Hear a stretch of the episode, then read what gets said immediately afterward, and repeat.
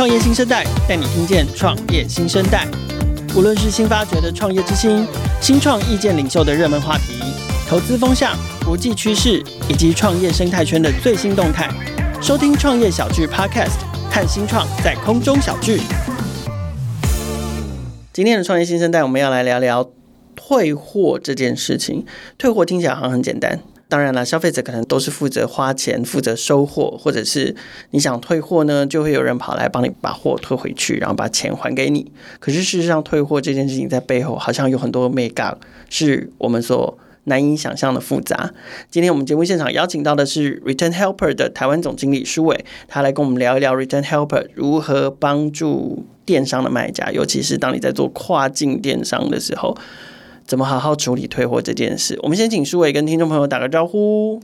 Hello，各位听众朋友，大家好，我是 Return Helper 台湾区总经理周书伟，也可以叫我书伟。那我的呃英文名字叫 Manuel。Manuel 是是也算是德文名，德文名字，德文名字，对，英文可能就念成 Manuel 之类的。哦，但还是叫我苏伟就好了。我想说是哥斯大黎加还是哪里的？没有啦，我乱讲的。对，好，介绍一下你自己吧。就是你为什么会投入这行？你这是你第一次创，呃，第一次加入新创公司吗？呃，算是第一次。但我前面是也是做跨境电商的卖家。对，我大概二零一五年的时候就是在做跨境电商这件事情。哇，所以你，哎，那那那你加入 Return Helper 多久？二零一八年开始到现在，因为我们也是二零一八年创立的嘛，那就是等于是一开始就就就在开公司的元老。对对，OK。可是在这之前，你也你其实也算创业啊，就是你你做卖家也做了三年。对，可是那就是给人家请的这样子，就是帮人家卖东西。可能因为那时候负责是呃德国的平台，就是在德国 eBay、Amazon 上放东西上去卖，uh huh. 然后就是做一些什么上架啊、客服啊、翻译的这种。OK，对，就是一般的卖家的事情这样子。OK，哦，所以是电商卖家请你，对，请你去上班这样。对对。而且德国哎，你跟德国有什么渊源吗？因为我就德文系毕业，所以刚好毕业有有德文这个一技之长专长，那刚好有需要这个德国市场，那我就来了。OK，但是好像也是因为这样，所以燃起了你对于电商世界的兴趣。对，因为其实以前不知道跨境电商这件事情嘛，然后那时候想说，哎，在德国卖东西好像。也蛮容易的，但其实没有想象中那么容易，因为每个国家的人他的文化背景都不太一样，要怎么卖，怎么样把东西翻成精准的德文字，怎么把东西上架，然后用什么客服技巧去跟德国的客人做沟通，也都是新学到的东西。对啊，所以我觉得跟在台湾这边生态也还是有点不一样。而且感觉德国是一个蛮，就是不是我们很熟悉的市场。我们大部分很熟悉市场就是美国啊，要不然就东南亚啊，什么日本啊，对啊，就德国听起来好像就是一个比较新颖的世界啊。你没有想说，那我自己来做一门生意，我也来自己当卖家。其实当卖家就是你碰到蛮多困难的地方，对啊，就是比如说要找货啊，然后要怎么样上架，怎么卖。然后还有行销，对，还有行销，或者是美美的设计，对，还有什么拍照片啊，然后你要上架什么的，都蛮多事情要做的。所以其实卖家又又有自己是卖家出身，所以也知道卖家不好做，对，嗯、也真的是不好做，就是各种奇奇怪怪的事情都会碰到。那退货啊，对，退货，那在退货就是那时候我在当卖家的一个很痛的地方，好不容易。因为真是痛到都痛到都敲桌子，对对对，好不容易这个把货出到哥斯大黎加去了，然后结果他拿一拿就跟你说他要退回去给你。对啊，就以前就常常碰到这种事情，然后就是人财两失这样。那你怎么会后来什么样的因缘际会让你加入了 Return Helper？而且全新哎，你等于是创立没多久就进去了，然后你就毅然而然加入。对啊，因为以前就是也认识我们的呃创办人 Roy，那就是他也是卖家嘛，那我们都是在卖东西，同样碰到同样的问题，因为这个问题从以前到现在还是都没有解决，那我们就想说，哎。我们那时候想到一些怎么样去处理退货这件事情，然后就是看到了一些商机这样子。嗯、OK，好，所以苏伟其实已经点开了，就是 Return Helper 在做的就是一项跟退货有关的服务，对，而且是协助卖家处理退退货这件事情。对，就是特别是协助卖家做。那我们可不可以先聊聊，在介绍你们服务之前，可不可以先聊为什么是特别针对卖家做这件事？应该说，针对卖家或比较。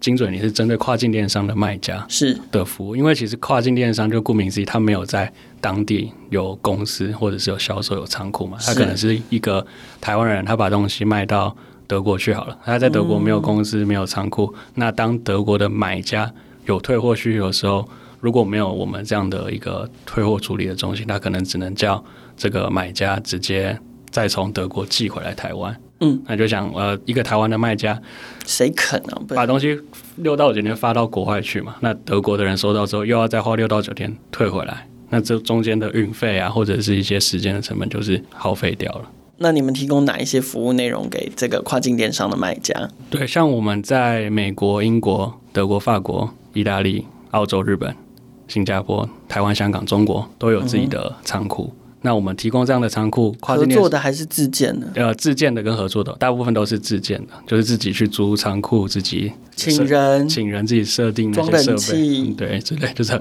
哎，没有仓库没有冷气哦，仓库就是一个很可怕的地方。有之前还是出差回来。真的、哦，对，那个仓库就是架子啊，都一堆架子啊，然后货物，对，那就知道怎么样把货物给弄好，退货处理好，这都是我们的之后可以再聊这样子。是是，对啊，那就是我们在这些国家都有仓库嘛。那跨境电商卖家，你人不在当地没有关系，那就是你让你的买家把货退到我，只要退到你的仓就好了。对，那我们就会收到之后会帮卖家拍一张照片，就帮他开箱检查里面东西有没有缺，有没有少，或者是状况怎么样，然后同时在系统上呈现给卖家看。那其实卖家他就可以临时查，因为他退货可能是昨天晚上发生的事情，就是台湾时间的晚上，可是在国外可能是早上发生的事情。他等于是隔一天台湾时间上班的时候，就直接可以看到相对应的资料。嗯哼，对，那他就可以直接去判断说，哎，这个买家是不是把货完整的退回来？对，然后可不可以退钱给他？那有的时候买家如果万一退了一个假货，或者退一个垃圾回来的时候，那卖家就可以说，哎，你这个买家没有好好把货退回来。那我不退钱给你，嗯、我暂补那个退款，嗯对。对，就是可以再跟呃买家再多沟通一下，甚至是把这些照片的一些证据，证对，佐证给他的平台方，比如说先生，你不是要退的是 iPhone 吗？可是你这只好像是你女儿的玩具手机耶，他可能退了一个展示机回来，有可能，对对，或是遥控器，或者或者一个一个真的苹果回来，也是有这样子的，包错了，对。OK，那但是反之，如果他们检查说一切没问题，那就会。直接由由卖家这一段直接退款给买家。对，要检查没有问题之后，他可以把钱退给他的 A 买家。对，那针对这个东西，它其实在当地就是一个新的东西。特别是，应该说，他可以经过 Renault 帮他做一些客制化的检查，检查他发现说，哎，这个东西跟全新一样，或者我们帮他擦一擦，我把东西格式化没有问题之后，再重新打包，他可以寄给下一个买家，就等于整新品。对，整新品或者它可以当成是全新的在卖，因为我们可以有一些热缩膜，比如说把它上膜，对对对，重新贴标，或者是呃卖家很多都要卖去亚马逊嘛，FBA 的仓库，我们再帮他打包送去 FBA 去卖，也都可以。但是如果是不堪用的商品的话，你们就还是会把它整个再退还给卖家。看卖家的需求，他如果这个东西他觉得还有价值的话，他可以让我们退回来台湾、退回来香港、退回去中国都可以，或者是他在当地要求我们帮他做销毁。OK，所以整合性来说，你们现在提供的其实是一套退货的机制，再加上一个系统。当然，这个系统主要是用来串接在这个卖家的平台上面的，让第一个卖家可以去看有没有什么退货的需求跟退货的处理状况。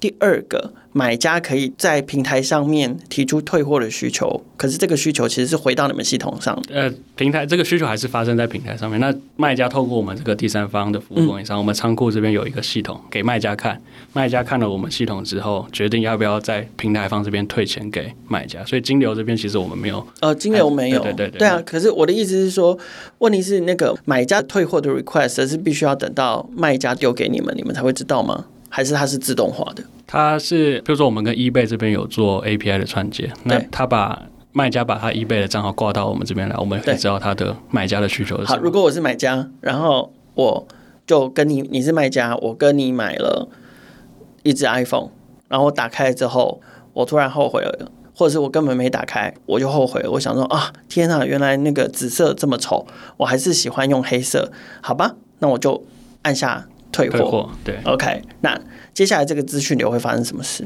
接下来这个资料 Return 就知道说，这个买家谁谁谁在几月几号买的，开了一个退货的需求。那卖家在 Return 上系统上可以看到这个需求之后，决定要不要退给他。那决定要不要退给他这件事，他还是回到 eBay 平台这边去说啊，我决定同意你这个退货。嗯、那同意之后，卖家他就可以在 Return 上去。及时的产生一个退货的标签。对对，那比如说一个美国 USPS 的 return label 好了，那透过这个 return label，买家就可以收到这个 return label，还把这个 return label 贴在他的包裹上，然后叫邮差送到 return 仓库这边来。这样，那因为我们已经知道，可是可是那个时候已经退钱了。平台这边会让卖家说，等这个东西 deliver，就是东西到了仓库这边之后再退钱也可以。OK OK，但是卖家可以在比如说 eBay 系统上面决定这个退货要不要建立了，这个退货的要不要同意这个，要不要同意这个退货？对对，同意的话就会有那个那个那个 Express 的 label，然后买家就可以，我就可以把这只我不想要的 iPhone。贴上去，然后就寄回去。然后，但是我所谓的寄回去，其实是不管他是在美国哪一州出的货，但是我寄回去其实是寄在我所在当地的那个 return helper 的仓库里。对，举例的话，我们在美东跟美西都有仓库，那就是看卖家要让他、嗯、对哪一个比较近，他就让买家寄到比较近的地方。然后你们收到之后，就会开始做一系列的检查。对对对，就拍刚刚讲到拍照啊，然后呃卖家看资料的时候，呃需要我们做什么样的处理，他再跟我们的系统说，那系统的。资料就会 pass 给仓库这边，仓库看到之后就会帮他做相对应的处理。好，所以人跟货再分开看，就是如果你们检查一切都 OK，你们就会告诉卖家一切没问题，你可以退款了。好，他就退款给我，我就我就没事了，就没买家就没事就。对对对，我就去买另外一只新的 iPhone。但是接下来这个货这个东西，就是你刚刚说到有几种处理方式。一是把它当成新品或整新品，可以再重新贩售。对，那重新贩售这件事情应该还是有一些美感吧？就是你跟卖家之间要怎么沟通？是说卖家就直接再把这个商品再挂回到他的平台上，他的商店上。对对对。那如果有人买了，有人买了，他就是把这个 listing，比如说他把他的呃商品上面加一个库存。加一个库存进去，啊啊、那卖家有这个需求的时候，他会优先从当地的仓库去出，他就不用再从台湾或者从他的新品仓。所以你们也帮他出货。如果这个东西要重新被贩售，也有人买了，你们就会帮他出货。对，他一样可以在我们系统上去下单说，说这个东西要出到哪一个地址，寄呃收件人地址是什么，然后他可以指定是哪一天的退货，因为可能 iPhone 有十只退来，可能十月有两只，十一月有两只，那他可以指定几月几号的。那一只我要出这只，我不要出那一只。对，那因为每一只的状况可能会有一点点不同，是对。那它的品质啊，或者什么，那卖家可以自自己决定要出哪一只。那我们仓库也会收到这个需求说，好，十一月十二号的退回来这只要出走。OK，好。那第二种是我们刚刚说这个收回来的东西，虽然已经没办法再卖了，可是。它可能还有一些零件的价值，所以他必须要把它退回他的原本发货的所在地。对，应该说这个东西本人没有办法再卖，可是他的孩子呃配件啊，配件对，就比如说手机好了，手机它可能耳机啊、充电线，它其实还有价值，它可以把这些零件，希望仓库这边把它做一些拆解，拆解之后把零件去入库嘛。那他这个手机本人他可能要拿回来台湾做检查，那他就拿回来台湾检查没关系。嗯、那剩下零件这边等于是。当成一个备品，当他的另外一个买家跟卖家投诉说：“哎，你这个耳机不能用。”那直接从 Retover 把这一只耳机寄过去就好，他就不用再从台湾寄一个专门为了一个耳机寄过去。哦，所以这个的原理是你们只收配件的部分，然后就是看卖家的需求，他想要我们把他这个商品拆解成几等份，不是几等份，就是几件，那我们就可以依照他的需求去做。哇，可是老实说，这样听起来。就你有你有发现我试图在帮你们系统化你们的那个服务项目，可是我发现你们给的服务做到很细致哎，就是因为退件这件事千奇百怪的，我们买家千奇百怪，卖家也千奇百怪。我我，我们来聊聊退货这件事情的千奇百怪跟可能会出现的麻烦，好不好？因为对，真的对我们就我作为一个消费者来说，我对于退货的想象其实是非常简单的，而且老实说，我不太进行跨境电商的交易。而且我也是后浪客啦，老实说，我通常是买到东西有什么问题，要么就不能用不能用，要么就我自己不能用，那就干脆送人。那我很少几率会退货，除非这个东西我真的很喜欢，我一定想要，所以我就是想要把它退掉，再拿到一个正确的。对，到底退货这件事情，站在你说千奇百怪的买家，如何个千奇百怪法？因为像其实台湾人，就是我们，我也是我。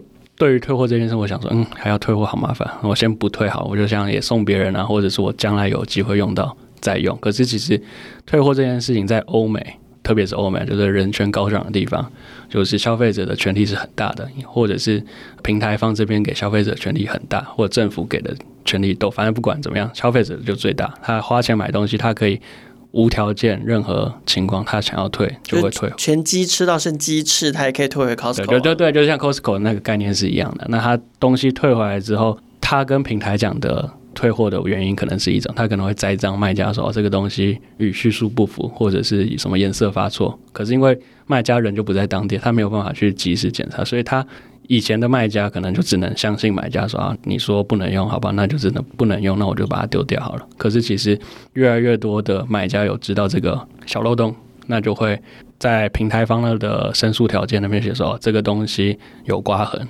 然后要退货。那平台方就说啊，你说我刮痕，那你就是拍一张照片来，或者怎么样，或者平台方甚至也不管，就说好，你说我刮痕就退回来。那买家退回来之后，卖家再真正的检查，那发现说根本就不是有刮，这看起来就是他买家不小心摔伤的，也要栽赃在卖家这边。嗯，对，那其实卖家如果没有及时性的资料可以佐证的话，那其实就是非常的吃亏。就像我以前在当卖家的时候。在卖手机嘛，那卖手机可能这个东西退过去寄给他，他收到之后他只是不喜欢而已。那他其实都拆了，他还跟平台说这个东西我都没有拆，全新的。那他想要退回来，那我们那时候还让他花六到九天再把这个手机退回来。我们香港这边，就我那时候也是在香港公司，那对香港的同事收到之后才发现说，哎，其实根本就没有。没开过啊，他其实就是开过了，还把还把里面的什么耳机偷走之类。那我们就是还拍了三四十张自拍，然 后就不想看他的照照片，对啊，反正就是各种原因，就是因为时间的落差或者是地区的落差，那没有办法及时知道这件事情。OK，那可是听起来就是说，你们做的事情就是做第三方退货嘛，就是让他们在当地，尤其是跨境的人没有办法。在当地有一个分公司或者是当地的团队，所以你们就直接在当地做了一个这种退货代理的。对，就是在当地我们都是你的退货保姆，这样子帮你看各种退货的情况，那再告诉你资料，你再去做决定。OK，那所以你帮他们的解决了难题，问题是对你们这一行来说难在哪里？也就是说，它看起来是非常人工的。非常需要大量的人力投入的。你们在数位化上面又做了哪一些事情可以帮助卖家呢？应该说，呃，退货这件事情，物理层面来说，它一定要有一个人在那边帮他收，货，就是什么拆包装。因为你如果要用个什么全自动机器去帮他拆包装，每一个包装退回来，它一定是不同样子。有人用塑胶袋，或者是什么包一个泡泡纸，或一个超大的纸箱，里面包了一个小小手机，退货的样子。千奇百怪种，对，就是千奇百怪种。那你要做到物理层面上，就是系统化，其实会比较难一点，会更难一点。对，所以在那个层面是需要用到人工。可是我们能做到的事情，把这些东西数据化，把它上传到系统。那举例来说，卖家才可以知道说，他这个月卖的一百只手机里面的生产号是什么时候，或者是他跟哪一家供货商去拿的货。那他就可以知道说，哎、欸，你这家供应商是不是都出了一些烂货给我？嗯嗯，或者是数据层面上，这个卖家是一个制造商好了，他跟这个工厂配合做了一百张椅子，那怎么结果这个月退回来刚好都是你这一个海运柜的料号？那是不是物流公司那个海运公司出了问题，还是你工厂在生产端就有问题？他可以把这些数据整合之后，再去反馈到他的。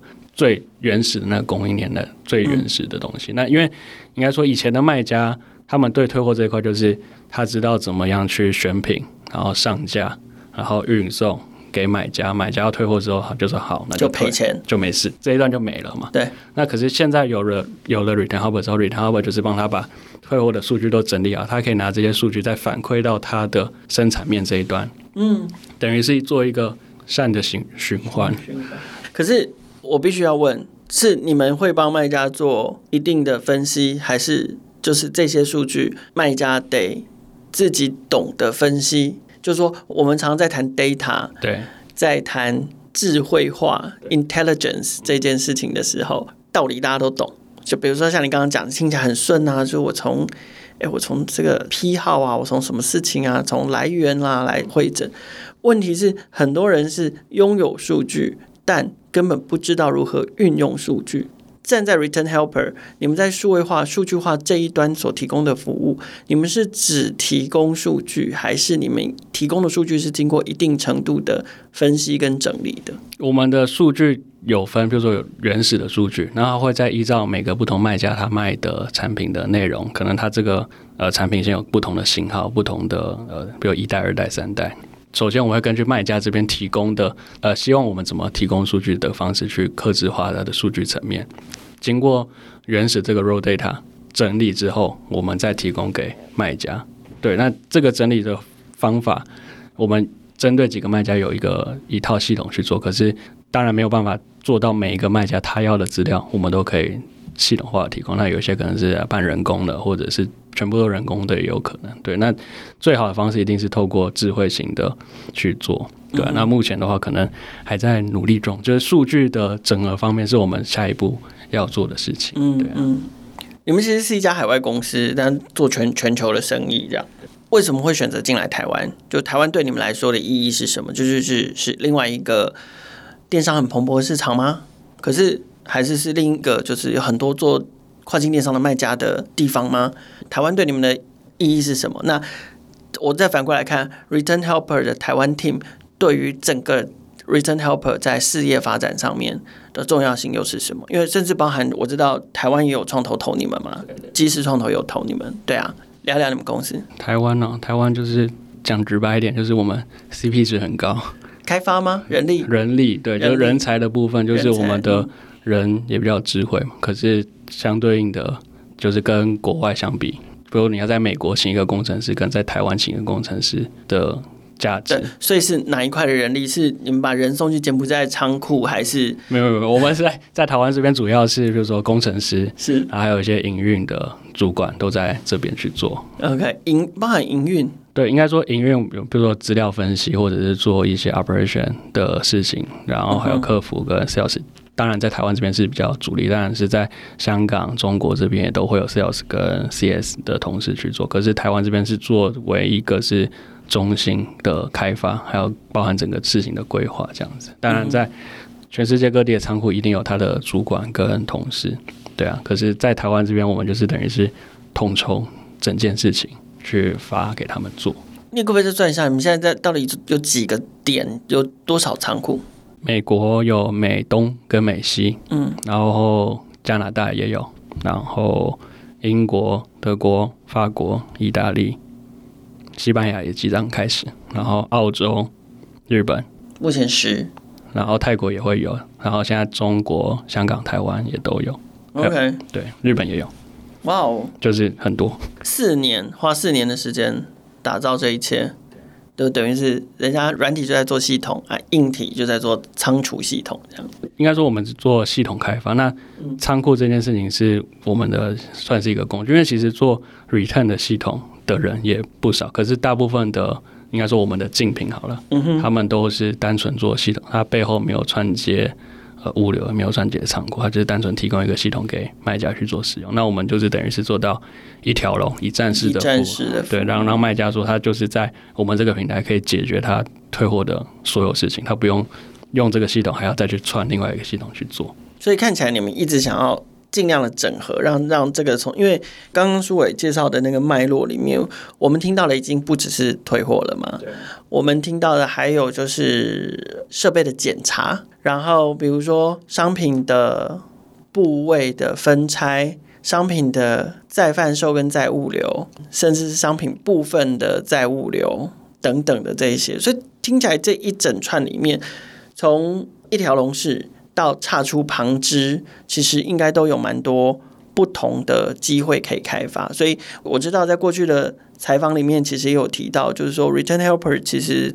从单纯只做退货，帮卖家解决这些退货的烦恼这件事情之外，也开始发展，希望可以成为一个 Total Solution。那到底这里面还有哪一些机会是可以开发出来？我们刚甚至包含刚刚 Data，从提供 Data 到分析 Data 这件事情有可能吗？对，那在你们自己的计划蓝图里面，你们自己盘点过有哪一些机会？然后这些机会可能是你们接下来要做的目标的。其实机会，我们一开始是退货起起家嘛 Helper，那其实很多的卖家在用退货的服务，他觉得说，嗯，好像做的还不错嘛。那你们有仓库，可不可以帮我做发货，就是正货的东西？就是应该说，除了逆物流以外，正物流也帮我们做。我们那时候好啊，我们仓库有这个空间，对，你就是从国外，比如说呃，从中国、香港、台湾把货放在我们仓库，我们先寄一批去，先寄一批，我们帮你去卖给。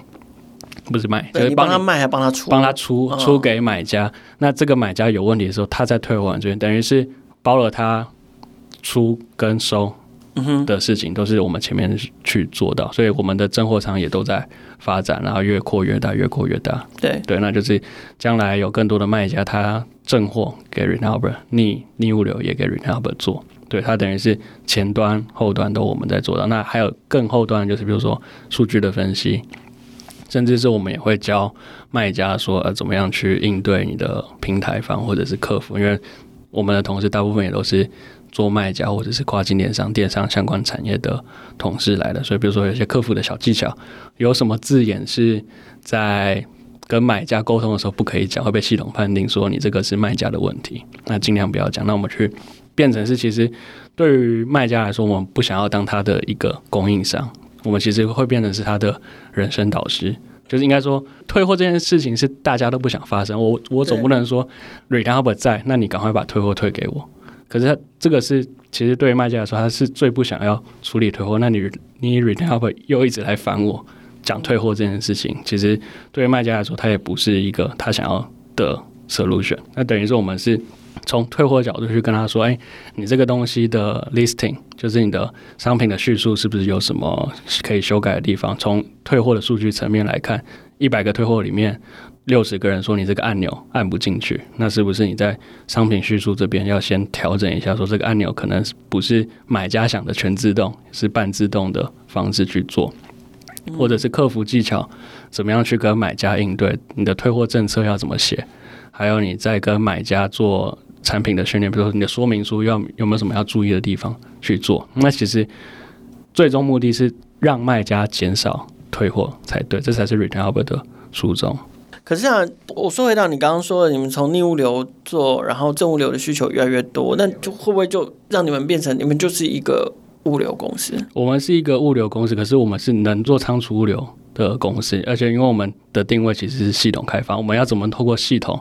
然后帮卖家去处理各种的问题，对，因为一般的仓储物流的公司或者系统公司，他们很不喜欢做退货，因为退货就是很难做，各种条件啊都蛮艰难的。比如说你要找一个检测的人，随便一个仓库人，他不一定会做手机的检测，不一定会做衣服鞋子的检测。那像 Reitab 这边在国外招募同事的时候，可能会先说：哎，如果你有在比如说灿坤好了，假设灿坤你有在灿坤工作的经验的话，欢迎来 Retailer 这边做退货的同事。因为比如说呃，那有以后有一些手机、相机啊、电器类的东西退回来这边，这个同事会比较知道说怎么去做检测。那或者是你有在服饰类店打工的经验，欢迎你来到仓库这边去做。那你对于服饰类、鞋子、包包类的退货，你会比较知道怎么样去做检测。对，那这个是 Retailer 跟大部分的人。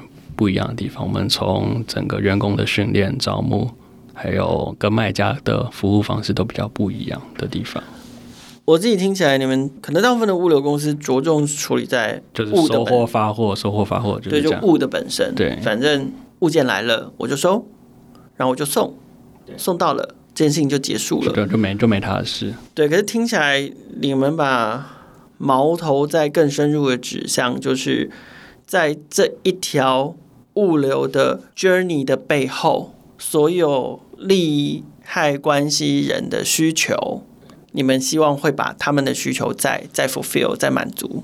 对，就是发货、出货、退货、数据分析，就通通把它整合在一个系统上。那透过一个系统，可以反馈给卖家各种他想要知道的事情。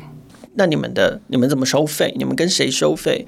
然后收费的项目有哪几项？我们是跟卖家收费嘛。那卖家我们这边也不会有月费，所以卖家也不用说为了处理退货，我要先缴每个月付什么一百块美金去做维护这个平台的事情。那我们完全就是走一个储值的系统。比如说你这个月预计你会退货一千件，好，那一千件我们会给你一个估算，说一千件大概会花多少钱？五百块美金，那就是把五百块美金放到我们的系统里面去。那收货一定会有入库费，然后再看你卖家需求需不需要 Rentalber 帮你做检查，检查的处理。那这些都是另外加入库费、检查费都对，入入库费是一定会产生。那你这个东西就是进到仓库来，一定会有入库费。那检查费就是看卖家这边的需要，他可以选择检查，也可以选择不检查，或者是他指定某几个要检查。剩下的不检查都可以跟我们做讨论。那检查之后发现有问题，需要做一些简单的维修，或者是清洁，或者是重新包装、重新换标签、重新打包，我们都可以做到。那做完之后，下一个就是出库这一段，出库也会有相对应的出库费，跟你依照你不同的选择方式，像刚刚讲的，你要把货出给下一个人，那又又会有这个后面的的物流的费用，或者是丢弃会有一些垃圾处理费，或者是你要招回来台湾，那也会有国际运费这一段。那甚至是我们也可以帮你做当地的比较环保的回收，去给你一个呃用认证的环保公司去给你这个公司打响更好的名号。对啊，我正想问这件事情啊。那如果真的要丢弃，你们怎么处理销毁这件事情啊？因为通常碰到销毁的层面有两个嘛，一个可能就是环保，对，然后另外一个哦可能三个层面，第一个一定要合法。对，总不能乱丢嘛。对对对，对。第二个，我们希望环保。第三个，可能就是保密。这个保密可能有品牌层面的，就是说我就是不希望在我的市面上会有瑕疵品。对，二手市场。对，或者是不良品还在市场上流通，那我会不会丢了之后，然后被人家捡去？像我每次回收二手衣，就最怕，我就很怕我衣服。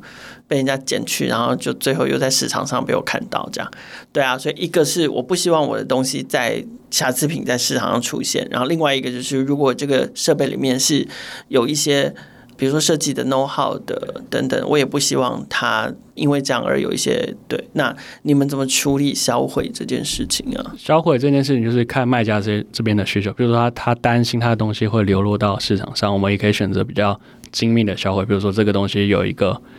那个回收车专门的车队来接走，然后要把它压碎，灌到水泥里面，对，对，把它埋掉之类的。就是有一个证明，我们都可以，因为我们的国外配合的这种垃圾处理公司也有好几家，每个每一家它适合的呃商品类别不一样，什么金属类、塑胶类或者电池类，各种不同大小的产品都有适合的环保公司或者回收公司。那再依照你的需求去帮你做直接的销毁，或者是你这个。卖家如果是卖塑胶类的东西，希望把这个塑胶变成是一个再利用的塑胶，我们有相对应的公司给你做。那还会有一个，比如说官方的一个环保的好宝宝标章，然后给到卖家。他其实卖家的这个品牌面，他可以去宣导说：哦，你这个东西买家买了没问题，退回来之后，我们也会帮你去环保的去做回收。那等于是做一个对环境友善的处理也可以。我记得今年在某一场创业小聚的时候，我们其实有邀请过 Return Helper，主要是希望来分享说，透过这样的逆物流的 process 来检视一下这样的一套服务设计的系统，你们究竟对环境更友善了多少，跟减了多少碳？因为事实上，光是就数位今天在描述的这个过程，如果是台湾出货了一只手机卖到德国，传统退货方法是他得在做。就是他要再寄回来，对台湾这边，他他，他必须要再做一段物流的过程，再退回来台湾。那可想而知，这中间的碳排跟耗费的经济价值有多少？那更别提更深入的，就是说，现在第一个，如果可以退回到当地的仓库，它的旅程，它的碳足迹就减少了很多很多很多。那第二个就是说，就算它要被重新包装再出货。也不用回到台湾再重新出货到其他地方，而是它会直接从当地派送这个中继站再直接派送出去，它又是减少了一碳一段碳足迹。那再加上刚刚我们聊到的这个销毁的过程，它其实也都能够用更对环境更好。就是它在它在发动一开始发动的时候，其实就是朝向对环境更好的方式来处理。对，因为我们其实也会跟卖家说。这个东西你最好最好不要销毁，也不要找回来台湾，找回来中国香港。那你在当地能尽量解决掉就尽量解决。比如说这个东西不能卖了，那我们先看里面能拆的东西有哪些，把能拆的拆出来，可以再把零件什么上架，再重新出库。再能再利用的，就是把它去干抹净的利用。那其实对于垃圾的呃排放量，或者是刚刚讲的碳的排放量，就会再降低更多。这样，嗯。你们现在大部分的客户都来自于哪一个国家？主要还是是中国跟香港的卖家，那台湾的卖家也有。对，那中港台这边的卖家是占大多数。那慢慢的有更多的国外的卖家也会知道 Retail Helper。那比如说他是一个德国的卖家，他把东西卖到美国去，那美国的东西我们要怎么把它推到德国去，也是可以的。对啊，就是其实跨境电商这件事情不止发生在亚洲地区，在全世界都有不断的方式发生，甚至是有的卖家他在美国当地有公司，在美国当地有仓库，然后卖给美国人。但他的公司就是不想处理退货，他还是可以把这个退货退到我们的美国仓。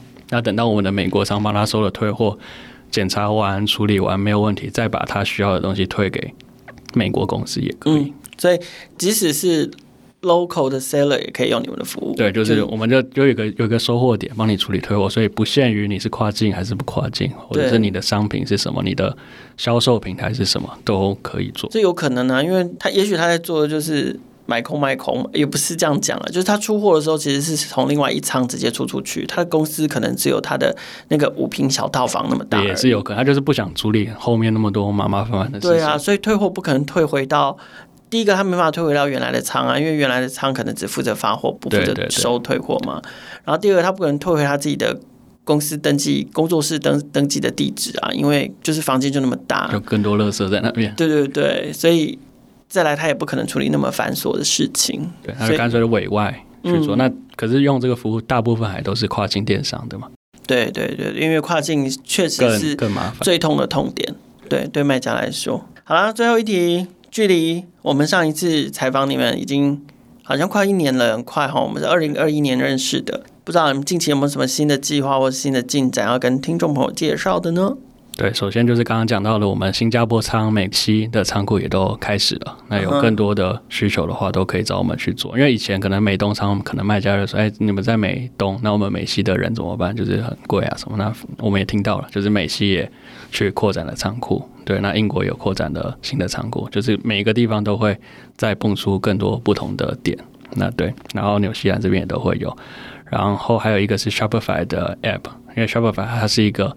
自建的网站的平台，开店平台，对，那所以所以不见得是要像 eBay、阿里巴巴呃那个什么 Amazon 这种，对，就是你是平台的卖家也可以，你自己建的网站也可以。用 Retail Helper 的服务。那自己建的网站像 Shopify，对，那我们就会有提供一个 App，你就不用让你的买家再透过什么 email 啊或者是聊天室去。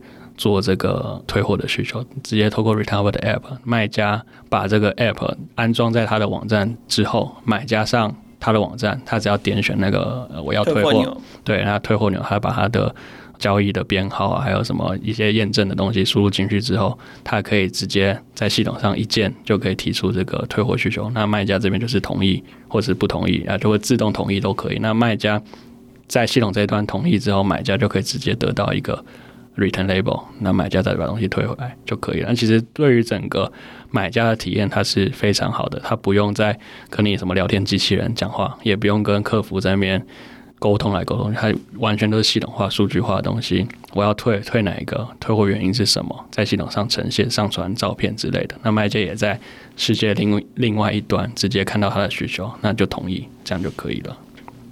好，我们今天非常感谢 Return Helper 台湾的总经理书纬来到创业新时代跟大家需求，也很高兴听到就是 Return Helper 这样的服务，其实对于这个卖家来说，物流这件事情不单单只把我们的的这个注意力跟关注放在物这件事情上面，更重要的是我们拆解了整个物流系统跟物流流程背后每一个。不管是买家或卖家的需求，Return Helper 都可以帮他们，呃，有系统化的照顾到。那当然，第二个其实也是我们刚刚额外聊到的，就是说，其实透过 Return Helper 这样的一个中介、中继的逆物流或正物流的服务，我们其实也提供了一个对地球更好。更永续的这个经营选项啊，当然啦，也很高兴的听到，就是不但 Return Helper 在世界各地更多的仓库逐渐被建立起来，而且它也串接了更多平台，可以服务到更多的跨境电商的卖家。所以如果投资人有兴趣，也可以跟他们合作啦，可以跟他们接触看看。因为听说 Return Helper 有持续扩展中，持续扩展中，持持续募资中这样子。好，那如果有需要认识介绍的，可以再跟创业小聚联络。